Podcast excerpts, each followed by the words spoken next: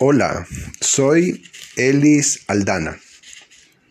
En el podcast anterior, Clasificación y Evolución 1, tratamos sobre las tareas que atiende la clasificación biológica, como son la distinción, la descripción y el ordenamiento sistemático, es decir, el ordenamiento no arbitrario o caprichoso de las especies.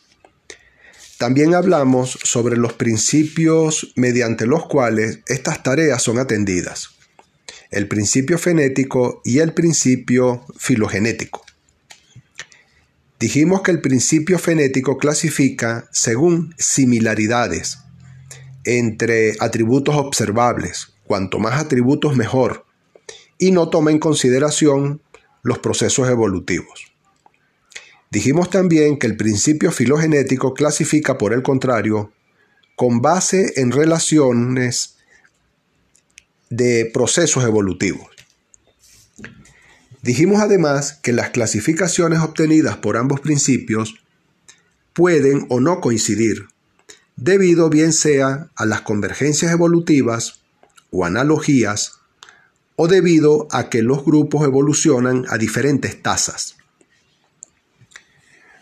Hoy trataremos primero sobre las diferentes escuelas de clasificación y cómo justifican cada una de estas escuelas sus respectivos principios. Segundo, trataremos los caracteres u atributos con los que cada escuela define los grupos y cuáles de estos grupos reconoce cada escuela como válidos para la clasificación biológica. Y tercero, también trataremos sobre el criterio con el que cada escuela justifica que su clasificación es la natural y por natural entienden la clasificación que mejor refleje lo que ha producido la naturaleza y por tanto, según ellos, la más objetiva. Comencemos entonces describiendo las diferentes escuelas de clasificación biológica. Hay tres escuelas de clasificación biológica. La escuela fenética, la escuela cladista y la escuela evolutiva. La escuela más influyente de la clasificación fenética es la taxonomía numérica.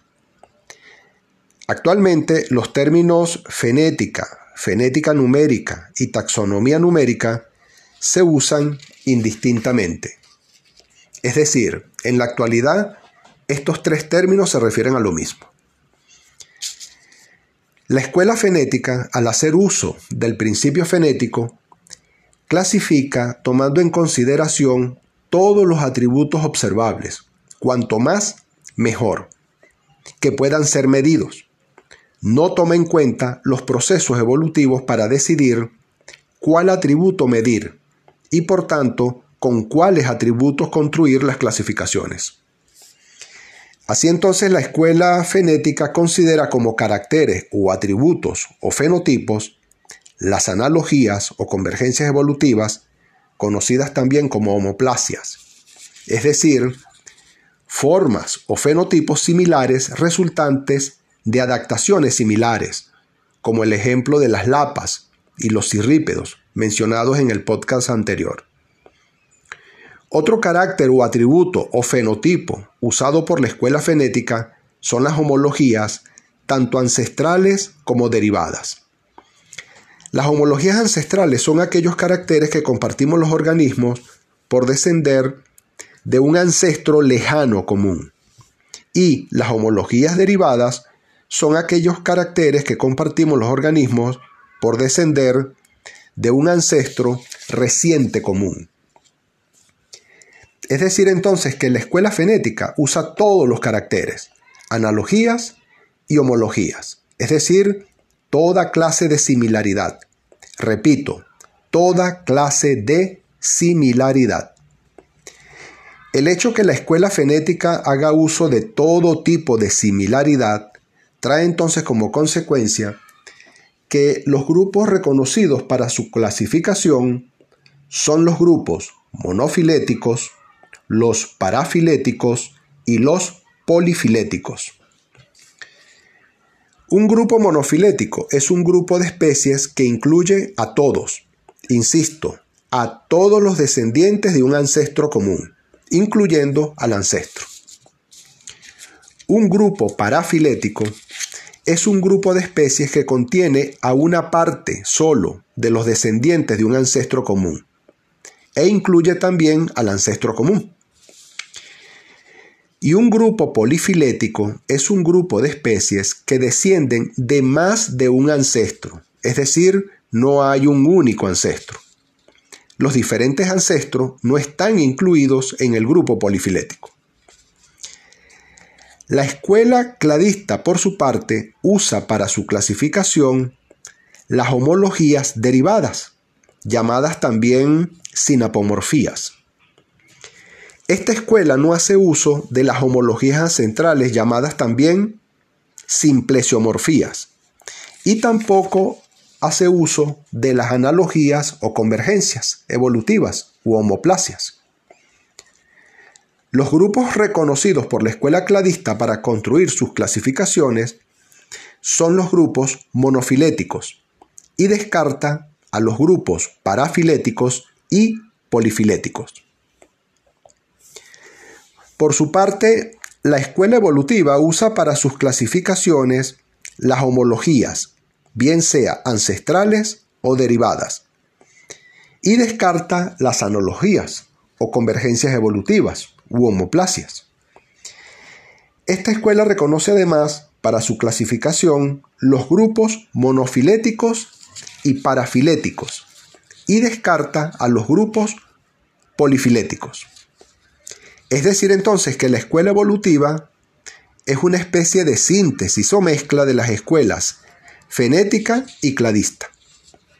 Por ejemplo, para la clasificación de los reptiles y aves, la escuela evolutiva prefiere la taxonomía fenética, pero en el caso de los cirrípedos, lapas y langostas, prefiere los análisis de la escuela cladista. Los autores de la teoría de la nueva síntesis evolutiva o la teoría neodarwinista, es decir, Mair, Simpson y Dochansky, se inclinaban más por la clasificación de la escuela evolutiva.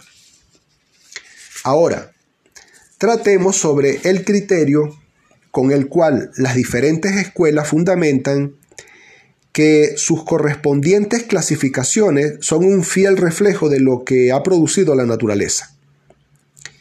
El criterio con el que cada escuela justifica o argumenta o fundamenta que su clasificación es la correcta es el criterio de la objetividad. Todas las escuelas sostienen que si la clasificación es objetiva, entonces la clasificación representa realmente, sin ambigüedades, propiedades de la naturaleza.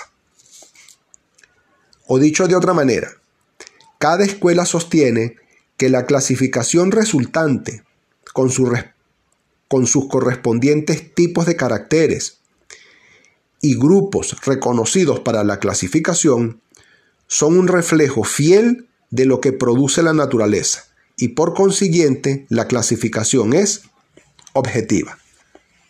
O digámoslo así, si la clasificación es objetiva, entonces la clasificación refleja lo producido por la naturaleza. Entonces la clasificación es natural. La escuela fenética sostiene que por basar sus clasificaciones en similaridades, tantas como sea posible, entonces sus clasificaciones son objetivas, son reales, reflejan lo natural. La escuela cladista sostiene que, por basar sus clasificaciones en sinapomorfías o caracteres derivados compartidos, es decir, en procesos evolutivos, por tanto naturales, entonces sus clasificaciones son objetivas, reales, reflejan lo natural, como son los procesos evolutivos. La escuela evolutiva sostiene, en unos casos, lo sostenido por la escuela fenética, pero solo en el caso de los grupos monofiléticos y parafiléticos, y en otros casos sostenido por la escuela cladista. aunque asegura que no hay manera de justificar que se conocen todos los descendientes de un ancestro común reciente, que permita establecer que tal grupo es monofilético. Es decir, la escuela evolutiva mantiene abierta la duda sobre si se podría asegurar que se conocen todos los descendientes de un ancestro, como para decir que se reconoce un grupo monofilético. Con lo cual entonces es más sensato aceptar a los grupos parafiléticos, a diferencia de la escuela cladista. Una clasificación subjetiva sería entonces una que no resulte de propiedades naturales, es decir, que la naturaleza no produce, que no refleje propiedades naturales.